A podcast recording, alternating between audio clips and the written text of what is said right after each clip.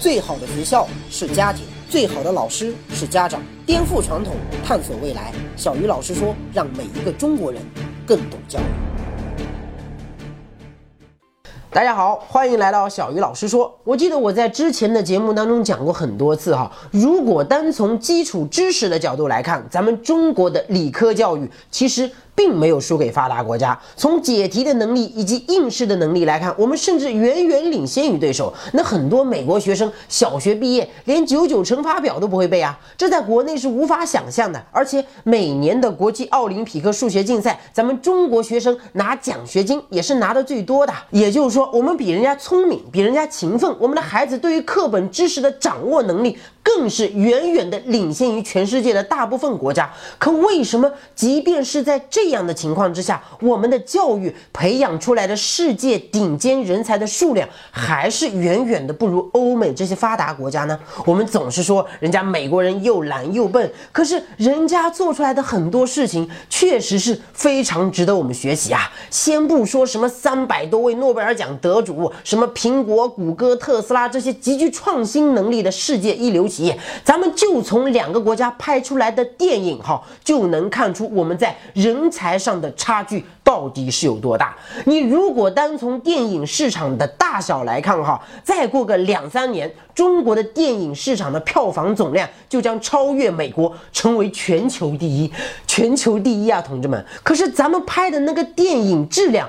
虽然这几年也有不小的进步，也一直在模仿好莱坞，但是我个人感觉哈，我们跟好莱坞之间的这个差距不仅没有缩小，反而被越来越大了。去年上映了一部电影叫《星际穿越》，这部电影我光在电影院里面就看了三遍。真的是非常的喜欢咱们整个人类的文明，我们对于整个宇宙的认知，其实在这部电影当中都有体现。然后最近我又看了另外一部片子，叫《火星援救》，我个人非常的喜欢哈。尽管高晓松老师一直在说好莱坞近几年人才凋零，大师都已经江郎才尽，不见踪影了，但我还是觉得哈，诺兰和斯科特这些好莱坞大导演能在今天拍出如此震撼人心的电影，大师这两个字。当之无愧，然后再来看看咱们中国的电影哈，尚且停留在。泰囧、港囧以及煎饼侠这样的水平，好吧。尽管这些电影跟之前的那些国产烂片比起来，已经算是良心之作了，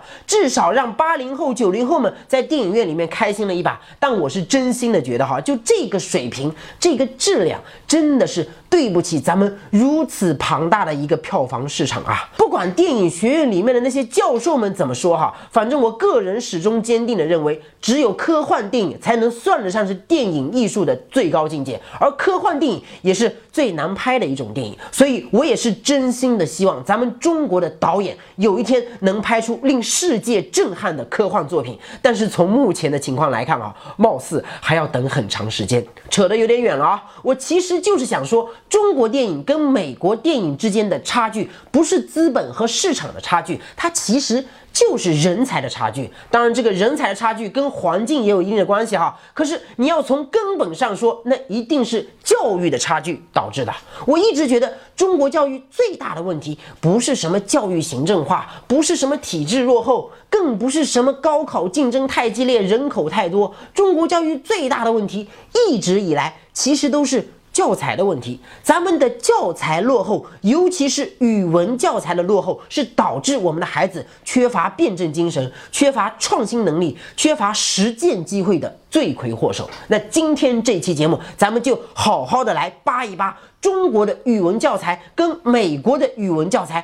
到底差在哪儿？我们作为家长和老师，又该通过什么样的方式来弥补这些差距呢？首先，哈，课文本身是没有差别的，人家学莎士比亚，我们也可以学，而且鲁迅的文章也不一定会输给马克吐温嘛，这不是根本的差别。中美两国的教材。最核心的差别在于课后练习题的设置上。我们做了一个归类哈，发现美国语文教材的课后习题有六个明显的规律，是非常值得我们学习的。第一，就是美国的语文教材总是喜欢极尽所能的去挖掘孩子的想象力，而且他们挖掘孩子的想象力，基本上都会从三个方面下手。首先，就是对课文所描述的。画面的想象，其次是对课文所描述的情景的想象，最后是对课文的内容，尤其是结局的。颠覆想象，我们就以美国中学语文当中的一篇课文哈，叫《战争中的声音》为例。这一篇课文当中就有这样一道课后练习题：研究1860年的总统选举，理解林肯的胜利对于南方意味着什么，并做出一条导致了内战发生的时间线。组成一个小组，对格底斯堡战役进行研究，制作这个战场的一个模型或一张地图，用解释性的标题注明重要事件发生的地点。想象一下，假如没有林肯，你觉得今天的美国会是什么样子？你看啊，就这么一道课后练习题，里面就包含了对课文画面的想象。对情景的想象，以及对结局的颠覆式想象，这是美国的语文教材在设计想象类问题的时候最常用的一种套路。那既然如此，我们为什么不能用同样的套路来帮助我们的孩子来理解我们的课文，从而挖掘他们的想象力呢？我给你举个很简单的例子啊，你比如说《静夜思》这篇文章是吧？可以说是家喻户晓。如果按照咱们的课纲要求哈，基本上就是朗读课文、背诵课文。默写课文，然后说说文中每句话的意思。这种传统的学习思路哈，不仅单一、枯燥、乏味，还很容易让学生产生厌学的情绪。可这个时候，如果你能把美国教材设计想象类问题的那个套路哈用出来，那。这篇文章对于学生的吸引力可能就完全不一样了。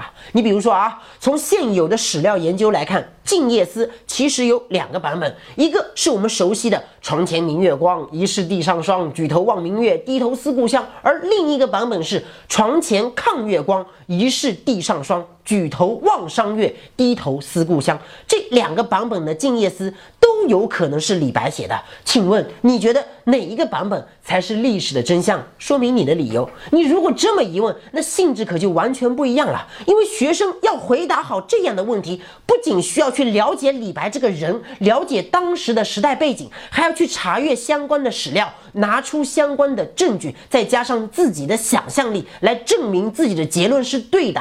这个要求是非常高的，但它却可以大大的加深学生对于这篇文章的理。理解，同时还可以挖掘出学生在这方面的兴趣。除此之外，像这种类似的问题，你还可以问很多嘛。比如说啊，请你根据李白的《静夜思》写出一首新的《静夜思》，必须得是原创的哦。你还可以问孩子，根据诗中的描述，你觉得李白当时应该处在一座怎样的房子里啊？他在房子的哪一个方位啊？为什么？这很明显是让孩子根据课文中的画面来想象嘛。那假如你是李白，你觉得自己在什么样的情况？况下才能写出一篇如此伤感的文章来呢？这一看就是让孩子根据课文的情景来想象嘛。最后每一篇文章都可以体现出作者的内心世界。通过对这首诗歌的理解，你觉得李白是一个怎样的人？静夜思思的到底是谁？亲人、朋友还是万花楼里的女人啊？他也可以思江山、思设计、思自己口袋里还剩下多少钱啊？那像这种问题，就是典型的对文章结局的颠覆式想象嘛。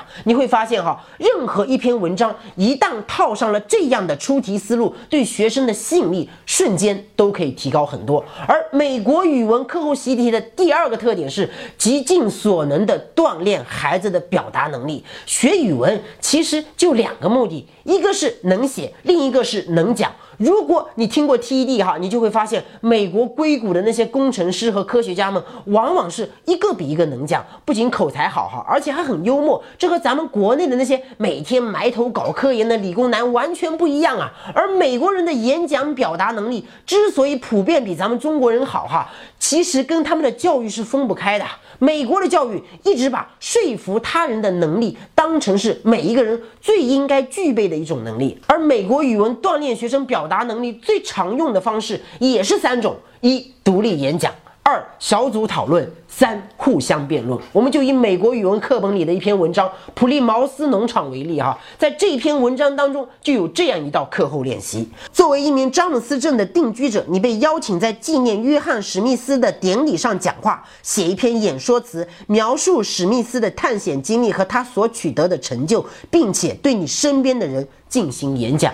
其实像这种要求学生演讲的课后练习哈，在美国的语文教材当中真的是随处可见，而且老师和学生都很重视。可是在中国情况就完全不一样了，即便是我们的课后练习中偶尔出现了要求学生演讲的题目，很多老师也是为了节约上课时间，最后不了了之。因为考试不用考演讲啊，老师干嘛要浪费时间让孩子去学这些毫无意义的东西啊？很多国内老师宁愿花时间让学生在课堂上去抄那个课文，去记那些根本毫无意义的段落大意，也不愿意花时时间在课堂上去锻炼孩子的演讲能力。我都不明白他们是怎么想的。你这样怎么能把语文学好呢？想要学习更多的教育知识，赶紧加入小鱼老师说微信公众号吧！在这里，你不仅可以每天收听小鱼老师的六十秒钟语音，还能直接向小鱼老师提问，跟三十五万节目的粉丝一起做各种有趣的教育实验。打开微信，搜索公众号“小鱼老师说”，或者扫一扫我们的微信二维码，我在这里等着你。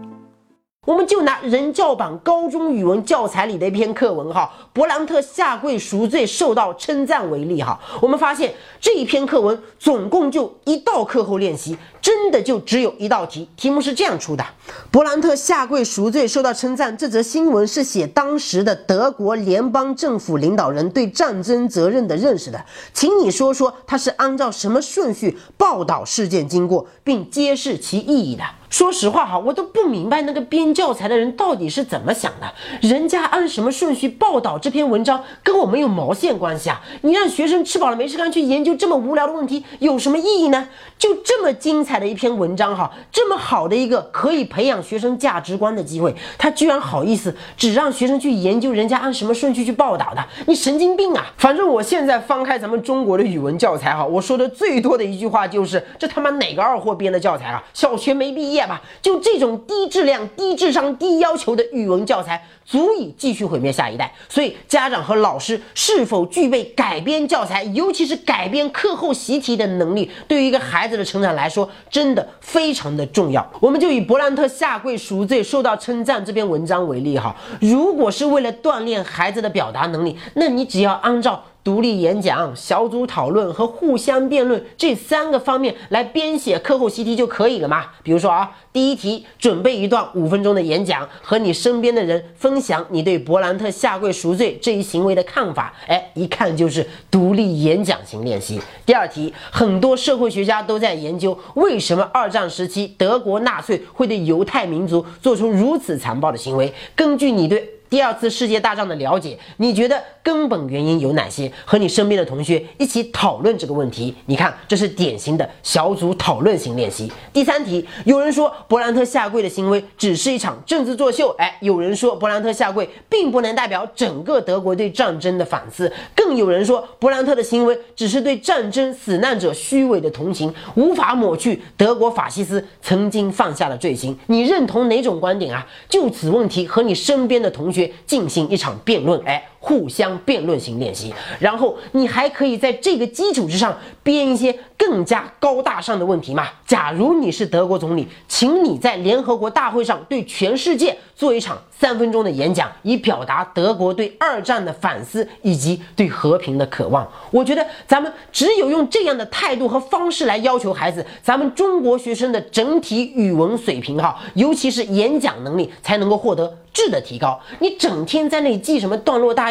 研究什么？作者在第二自然段第三句话为什么要这么写？像这样的语文教育，在我看来，哈，就是毒药，坑害的肯定是整个国家的未来。而美国语文课后习题的第三个特点是，极尽所能的培养孩子的。独立思考能力，其实大部分中国老师对独立思考的理解和美国老师是不一样的。在美国，独立思考一般分三个方面的内容：一、不以权威的观点来衡量对错，相信客观事实；二、敢于用实验和实践来验证真理。三，敢于对课文和社会的主流观点进行理性的质疑和批判。也就是说啊，美国语文教材当中以培养学生独立思考能力为目的的课后练习，基本上是围绕这三个方面来出的。我们就以美国中学的语文课文哈，一个美国农民的姓为例，在这篇文章下面就有这样一道课后练习哈。如果你是一个十八世纪的欧洲人，这篇文章能够促使你移居美国吗？为什么？像这样的问题，其实咱们的课本当中有时候也会出现啊，但是大部分中国学生都会回答。能，然后昧着良心说一大堆能的理由，因为通常情况下，能肯定是正确答案啊，在我们眼里，课本就是权威嘛。这篇文章的目的就是为了说服别人移居美国，你怎么可以说他不能呢？然后在美国会有大量的学生在这个时候回答不能，并且他们会毫无保留的把自己的答案说出来，敢于反对主流和权威。敢于说出自己内心的真实想法，其实是中国学生和美国学生在课堂上